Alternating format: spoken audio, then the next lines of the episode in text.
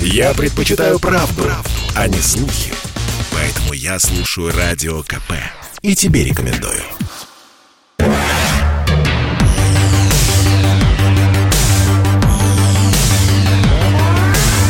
Невыдуманная хроника НЛО в России. Расследование спецскора комсомолки Натальи Варсеговой.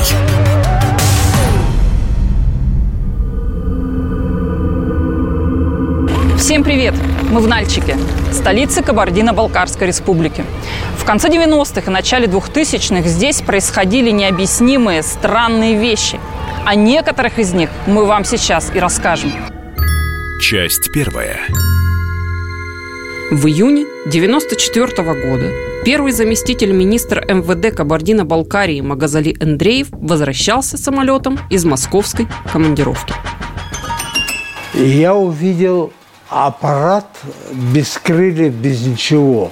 И не только я, кто в самолете сидел, все видели, ахали, охали. Мы даже боялись, что э, ударит нас. Так близко она летела от нас. А как он выглядел, этот аппарат? Что это было? Ну, как космонавты летают наподобие кос... э, Круглая, овальная, как вот примерно? круглая, длинная. Какие-то прожекторы были у него? Нет, мы летели днем. А цвет какой был у него? Белый. Какое-то было чувство страха у вас? Было. Почему? Но потому что так э, на небольшом расстоянии от нас она вот так летела и с одинаковой скоростью. Расстояние какое примерно было? Ну так, если вот на глаз. Ну, где-то 100 метров. Размер большой был этой штуки? Да. Ну, в длину, как самолет был. А потом что, как она исчезла? А потом мы, когда приблизились к Минводам, она сама по себе раз и нет. Не стало его. Ни шлейфа никакого, ни- да. ничего не было, да? Вам-то кажется, что это было? Потом я думал об этом и считаю, что это космический какой-то корабль. Инопланетный. Да, инопланетный. Странная история. Но еще более странно, что никто ее не расследовал в те годы. Ни МВД, ни КГБ. Я специально узнавала. И сам Андреев тоже не стал это расследовать. Хотя привлечь внимание пытался, рассказав об увиденном иностранным корреспондентам. Этот шар мог молниеносно исчезать, появляться, зафиксироваться на месте, и как бы ощущалось, что она сопровождает наш самолет. Это длилось порядка около э, часа. И когда мы уже приземлялись в аэропорту Минеральные воды, только тогда мы потеряли из виду э, этот предмет. Прям в служебном кабинете при погонах Магазали Андреев не постеснялся поднять интерес к неопознанным летающим объектам. Я считаю, что открытость дверей, занятие открыто этим направлением, я считаю, уфологии, оно принесет всем пользу. Вот еще один любопытный случай, очевидцем которого стал участковый Нальчика, старший лейтенант Алексей Аришин.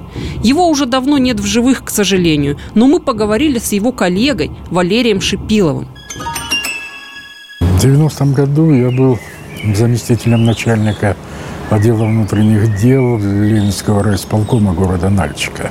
И утром, когда пришел на работу, и дежурный докладывает о том, что участковый инспектор, старший лейтенант тогда он был, Аришин, сообщил в дежурный участок о том, что где-то в- около 23 часов на микрорайоне Горный за нынешним юго-западным районом на опушке леса приземлился неопознанный летающий объект. После этого, в связи с тем, что я, работа была связана с личным составом, он меня пригласил его к себе, мы с ним посидели, поговорили. Он вполне нормальный, адекватный человек был. Он рассказал это с его слов, что около 23 часов он собирался выходить домой. Он вышел на улицу и увидел в этот момент, что какое-то свечение над опушкой леса Там буквально от опорного пункта где-то, ну, может быть, километр около этого что-то. И, как он объяснил, вот, э, ну, традиционный, как его все показывают, неопознанный летающий объект э, в форме тарелки. В форме тарелки, но какое-то голубоватое свечение было. Он вроде как бы, с его слов, он немного завис над этим водозабором, а потом ушел вправо. Он так мне и сказал, что это было НЛО. В отличие от истории Андреева, этот случай с НЛО пытались расследовать, но тщетно.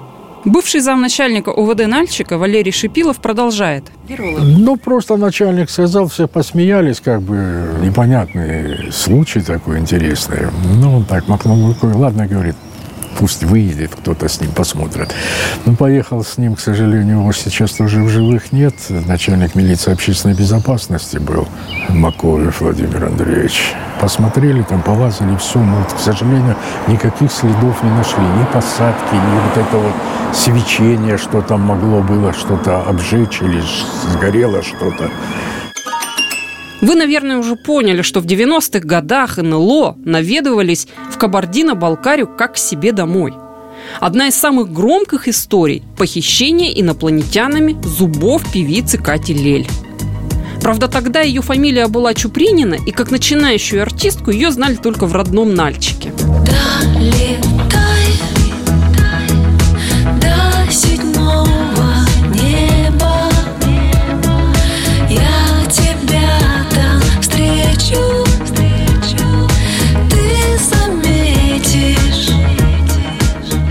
Мы сидели и болтали, как обычно, пили кофе и смеялись. Нас всех отвлек сильный, сильный свет. Естественно, все обратили внимание, что это. Все видели свечение. Мама еще э, пошла быстро сделать э, поярче свет, где светильник угу. светил, чтобы рассмотреть, что это за окном. И когда все исчезло, да, свечение это исчезло, и я поняла, что все на меня уставились, почему-то первый угу. жест. Кто-то заставил меня посмотреть на часы. 21.35. Ага. ага. Значит, когда мы сидели, была программа «Время». Я слышала по телеку. Значит, прошло какое-то время. Почему все на меня уставились очень испуганно? Что-то произошло. Что произошло? И вдруг я стала разбираться пока в своих мыслях. Сестра говорит, открой свой рот, у тебя нет зуба. То есть ей оставили А-а-а. информацию. Ага. Я бы и не знала. Я бы только узнала, когда пошла чистить зубы на ночь. Ага. Открой свой рот. Я говорю, не открою. Нет, открой свой рот. Она очень испуганно это реально говорила. То есть это были не ее мысли. Она не могла знать это, как и я не могла это знать. И когда уже она меня заставила подойти к зеркалу и открыть рот, и я увидела, и я не поверила своим глазам. И потом как будто стоп-кадр, тебя вырубили, понимаешь? То есть угу. а, все зависло. Вот такое общение. Угу. Однозначно меня забирали оттуда к себе и вытаскивали эти зубы. Рассказывает краевед Виктор Котлеров. Насчет подтверждения этих зубов не могу твердо говорить. Скорее всего, эта история имеет какой-то маленький, э, ну, какая-то хитрость еще здесь есть.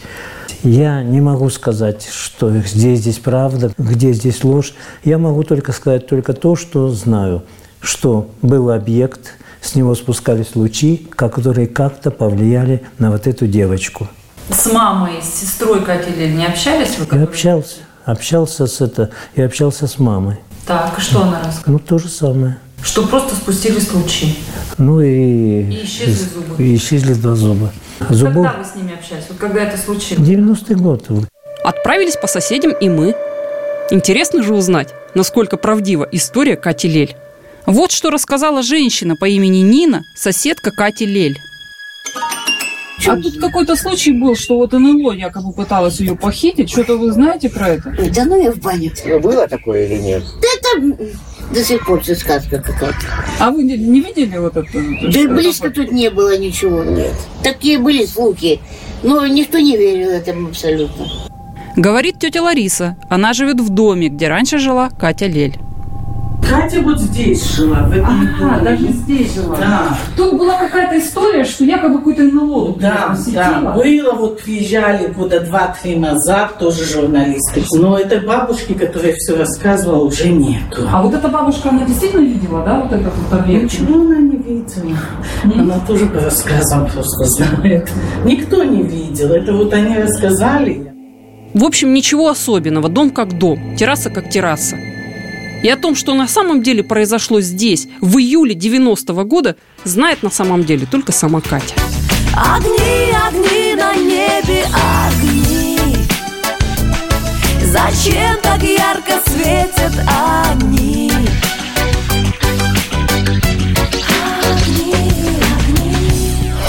Продолжение через несколько минут. Работа не волк. Отдохни. Послушай комсомольскую правду. Я слушаю радио КП. И тебе рекомендую.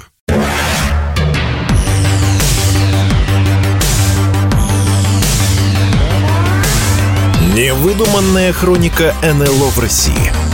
Расследование спецскора комсомолки Натальи Варсеговой. Часть вторая. Едем вглубь республики Чегемское ущелье. В начале 2000-х Чегемское ущелье стало прямо таким местом притяжения НЛО. Здесь его наблюдали довольно часто. Общаемся с Борисом Умуковым, жителем села Нижний Чегем. Вот что он нам рассказал.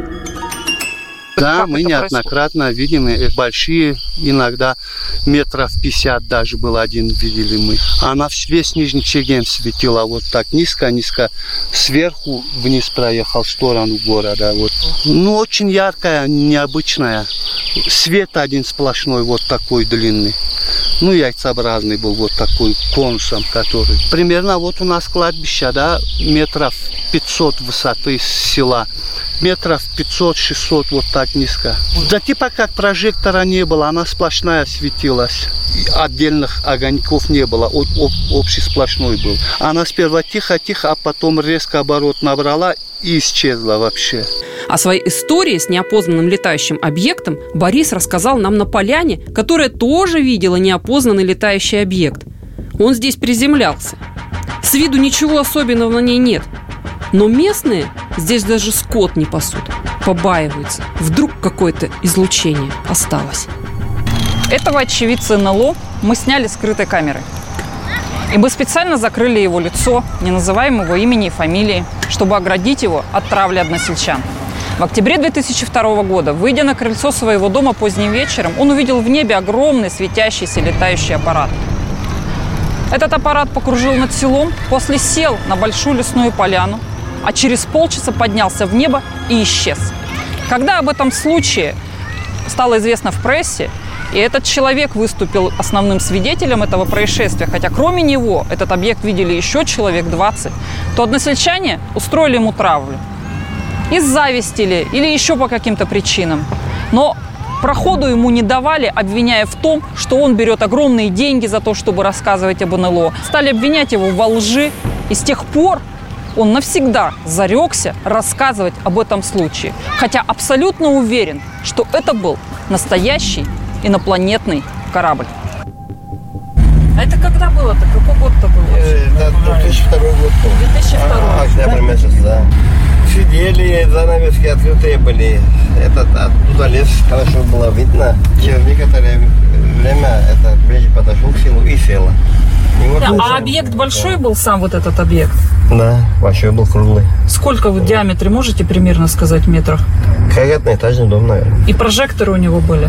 Да, да. И вы, и вы говорите, кто-то еще это видел? Многие видели, много, много планов. И они тоже говорят, что вы боитесь, а нас с собой двоих заберут. Вот так, слово за слово, мы заставили такие очевидцы рассказать эту историю. Опровергая все обвинения в его сторону, скажу, что гонораров он с нас не просил. И вообще никакая слава ему не нужна. В своем рассказе он абсолютно уверен, как и в том, что видел настоящий инопланетный объект. Рядом с поляной, где садился НЛО, есть загадочное место Мингир. Это огромный стоячий камень, который, со слов историков, был установлен людьми. Но зачем, неизвестно. Таких камней несколько по Кабардино-Балкарии. И есть мнение, что подобными изваяниями древние люди обозначали места, где приземлялись неопознанные летающие объекты. Так может быть Мингиры – точки притяжения для НЛО? Рассказывает Асхат Татчаев, житель села Нижний Чегем. Наши прадеды и то не знали, для чего она установлена. Но она стоит как обелиск, и называется это место, где обелисковый камень. А вы-то как думаете, что тут мистическое с этим камнем может быть? Я не знаю.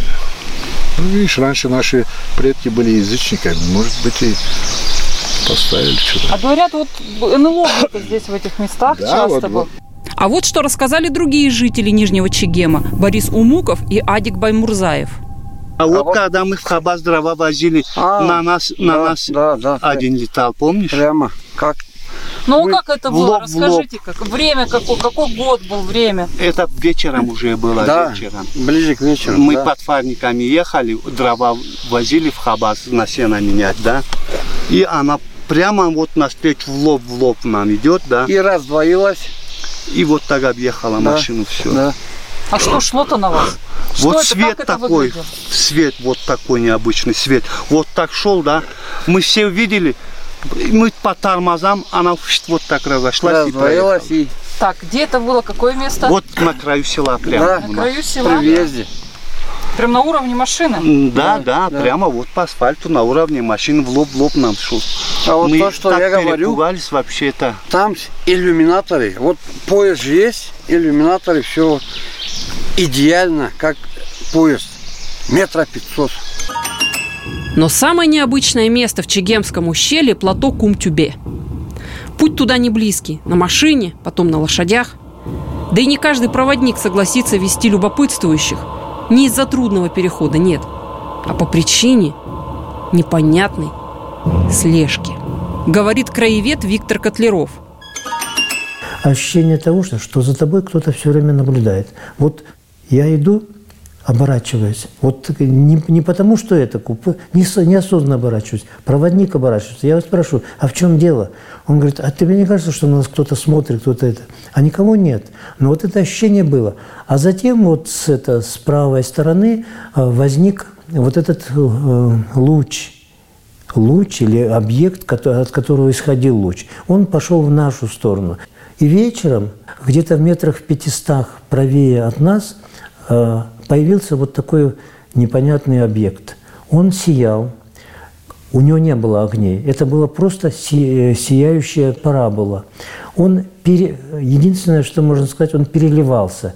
Ну вот в какой-то момент казалось, что она зеленоватая, красноватая, но не было смены э, цветов. Просто вот, как бы сказать, восприятие в глазах было. Утром он тоже был, когда уже появились, когда уже солнечные лучи, а потом он вдруг стал смещаться, смещаться, влево он ушел и ушел. Что это было? Ну, мне говорят, это была гала или какое-то... Но мне очень трудно представить объект гала, который вот движется справа налево. Есть еще одна история, связанная с плато Кумтюбе. Говорят, там в начале 90-х приземлялся НЛО. И в начале 90-х уфологи привезли оттуда странные камни, экспертизой которых занимался сотрудник Центра судебной экспертизы Ростова-на-Дону, кандидат химических наук Виктор Бессонов. Вот что он нам рассказал. Это был 92 или 93 год. К нам обратился уфолог Кутенков с просьбой изучить образцы камней. Руководство поручило мне эту работу как специалисту в области исследования веществ, материалов и изделий методами атомной и молекулярной спектроскопии. Я исследовал посторонний поверхностный налет, отложение вещества темного цвета на каменистых гранитных породах, отобранных уфологами в месте предполагаемой посадки НЛО на высокогорном плато Кумтюбе, что в Кабардино-Балкарии. Это были обычные камни, разные по размеру, общей массой до килограмма. Налет я изымал с каждого из них. Было установлено, что этот налет содержит повышенное содержание элемента марганец. Скорее всего, он попал туда извне. Например, при падении и сгорании метеорита. Науке хорошо известны метеориты с повышенным содержанием марганца в их составе. Если уже у вас есть какие-либо достоверные сведения по этим и другим историям, пишите коната собачка кп.ру.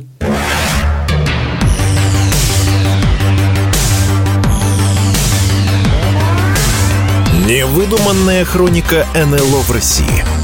Расследование спецскора комсомолки Натальи Варсеговой.